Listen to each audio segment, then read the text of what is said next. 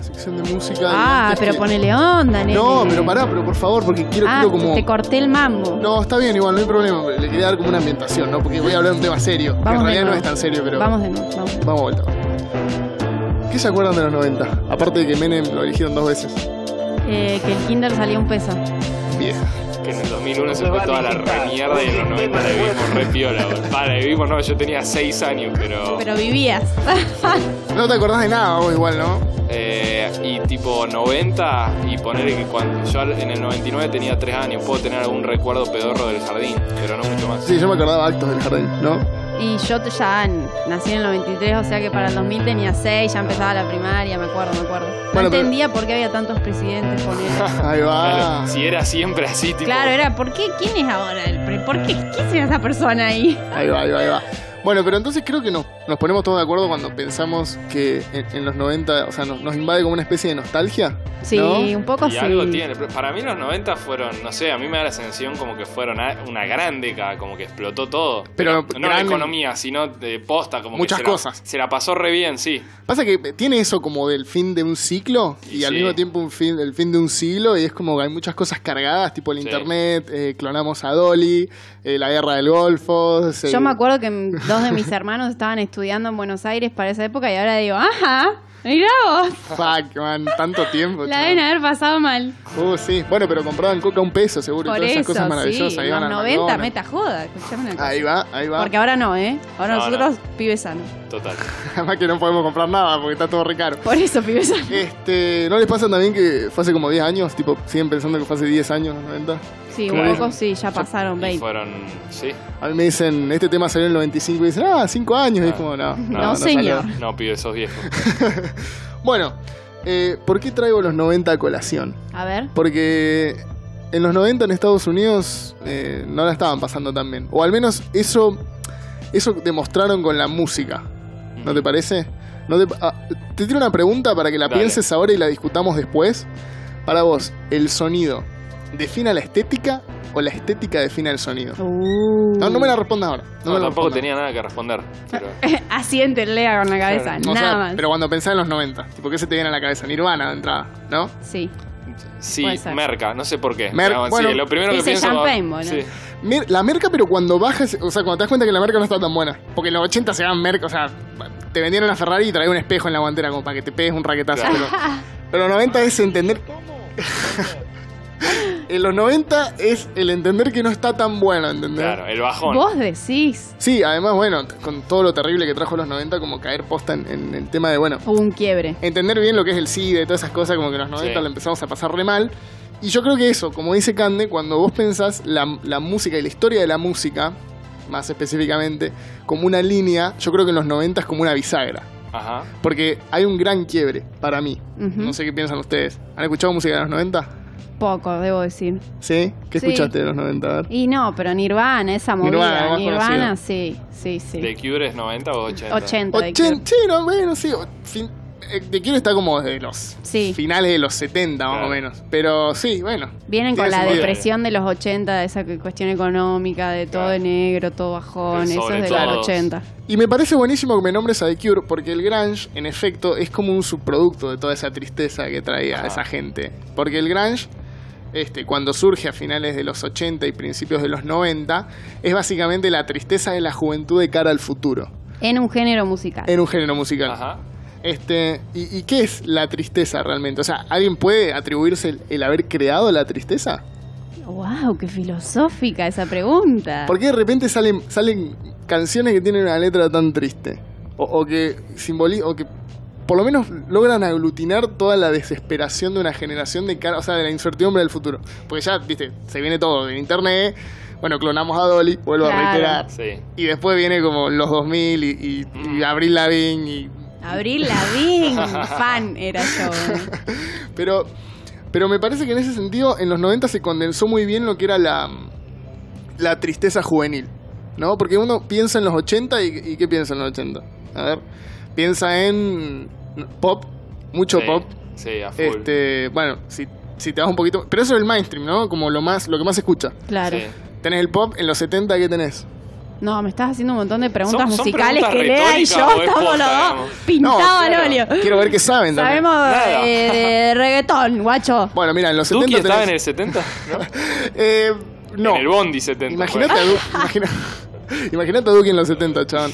Bueno, y en, en los 70 que tenés, tenés, ponele, tenés mucho disco, fue. Sí. Sí. que bueno, ya venía era. de los 60, pero en los Claro. 70 termina como de, de explotar este todo ese, toda esa burbuja. Tenés un ¿Los montón de- Beatles qué onda? Son y del los 60. Beatles son 60, sí, viste, se- 60. en el 70 ya se Sí, separan. si no me creo que en equivoco. el, no, en el 69 dejaron de tocar, me parece. Claro, bueno. Claro. En vivo, por lo menos. En el 69 tenés todo lo que es rock progresivo y bueno, empieza a surgir lo que es la música negra, pero vos te das cuenta que si bien eh, hay muchos géneros y son todos muy diferentes y las décadas están bien marcadas, parece que pudiéramos como definir lo que es cada década, como que eh, la gran mayoría de la música que recibe la atención de esa década no es tan triste como la de los 90. No, es verdad, es mucho Claro. más arriba. El disco es, mucho más, más alegre. arriba, el rock va, va más Pintó la arriba. depresión en los Claro, Sí. ¿entendés? Eh, Bueno, como hablábamos el otro día, Santana del Ácido tocando la guitarra en gusto, que está todo bien, los hippies están bien y están en el barro y nadie está triste.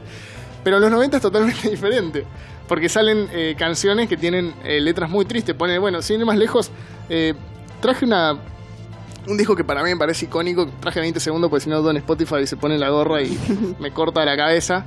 Pero traje un disco icónico de una banda que se llama Alice in Chains, Ujú. este, que sacó un disco en el 92 que se llamaba Dirt. No sé si acá el operador tiene un pedacito de la canción.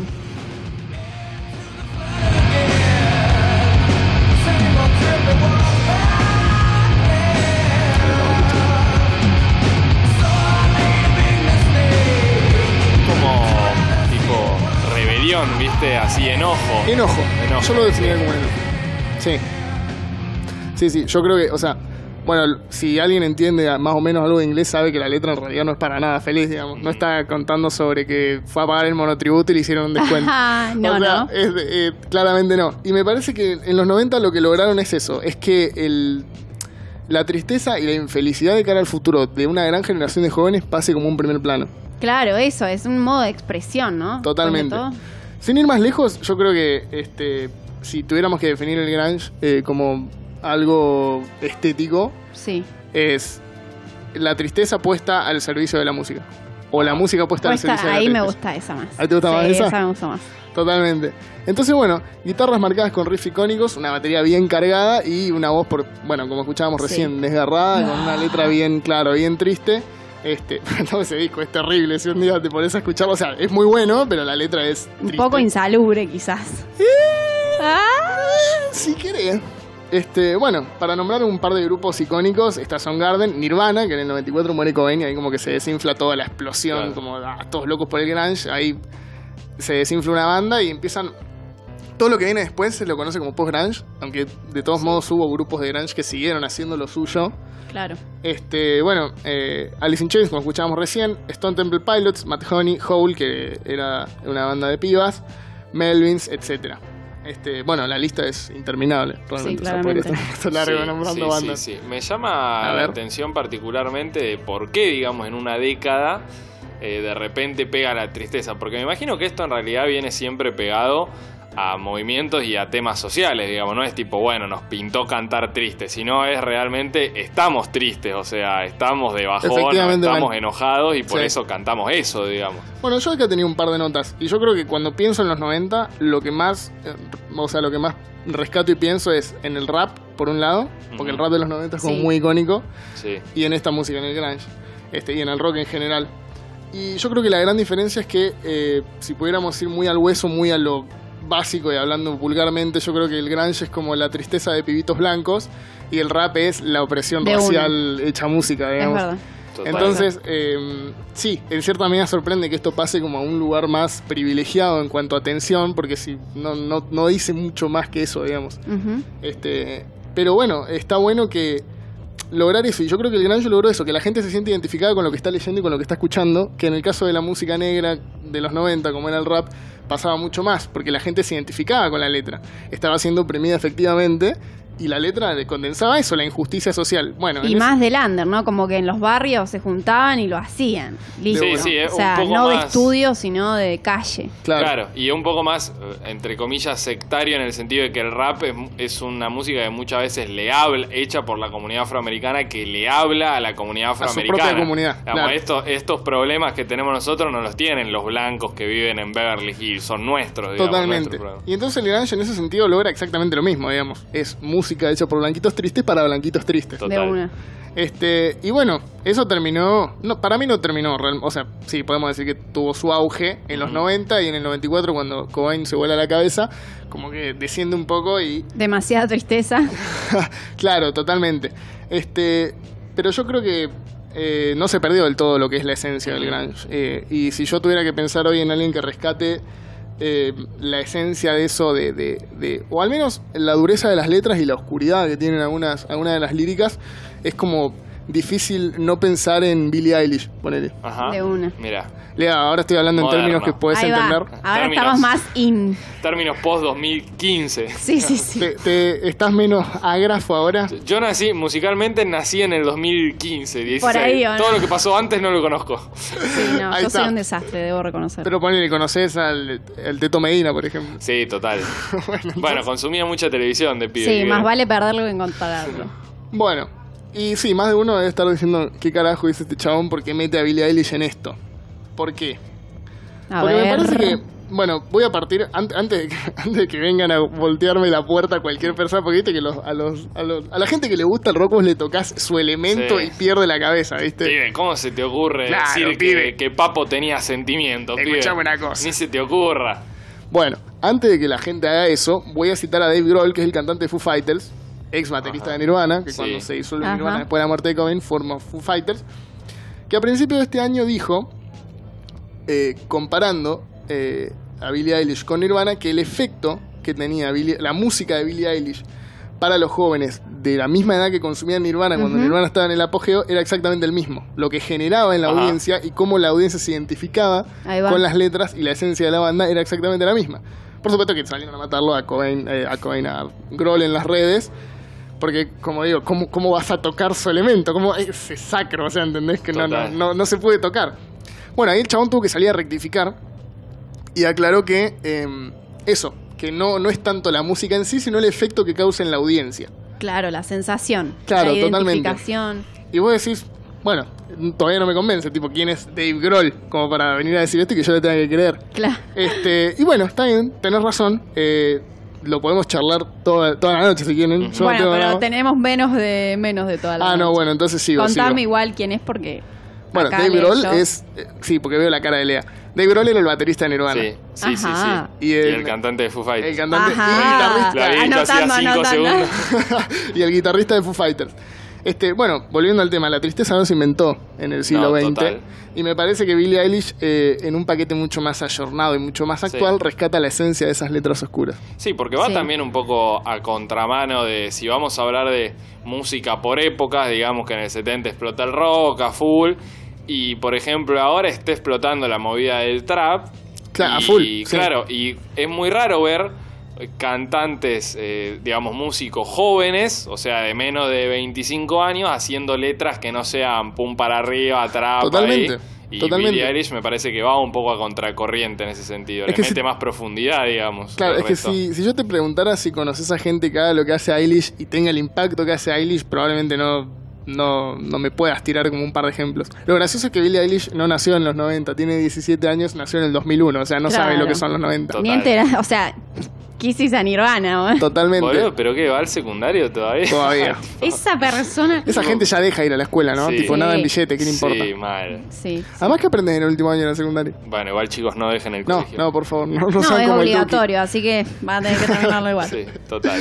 Bueno, entonces, eh, cuando es- leemos una letra de Billie Eilish, ahí traje un par de temas para que escuchemos, Ajá. vamos a escuchar un ratito.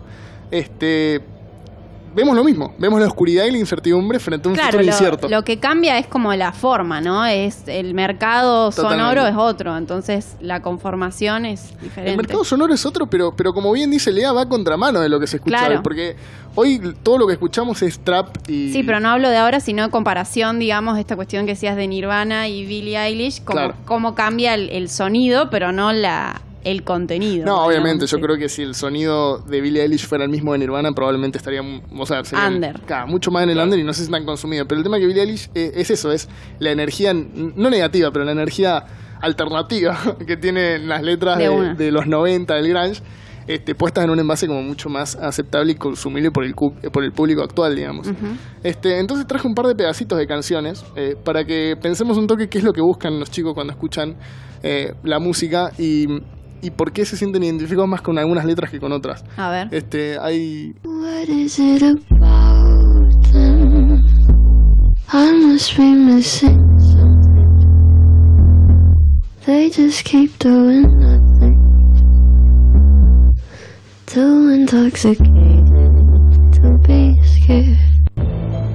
sí, o sea, a ver. Pega. pega- Denme pega- pañuelitos que estoy llorando. Eh, No, no, es que la letra es dura, o sea, la- podría haber traído la lírica entera, como dije, Don Spotify, ¡pum! me corta la cabeza Claro. así, y me parece que estaría bien en cierto sentido, pero la letra es bastante oscura. Eh, traje otro pedacito también, no sé si lo tenés a mano, Rasta. A ver si escuchamos un poquito de Grunge. Grunge. Grunge en un envase nuevo. Please don't look break. Be my reliever. Cause I don't self medicate.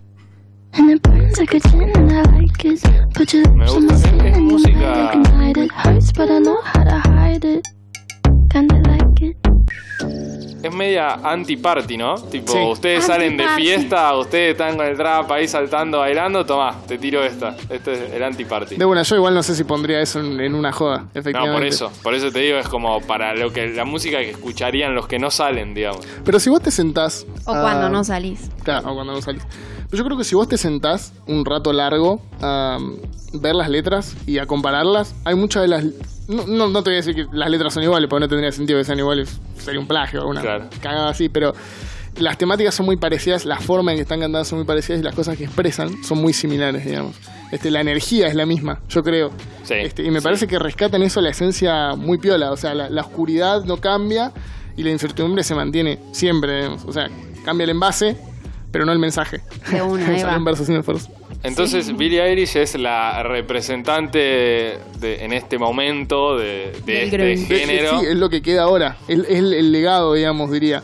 Y yo creo que está bueno pensar este, que- que- qué es lo que buscamos en una canción, como decía antes, que escucháramos los fragmentos, porque parece que buscáramos la frustración, algo que nos haga identificar con los problemas que tenemos, ¿no?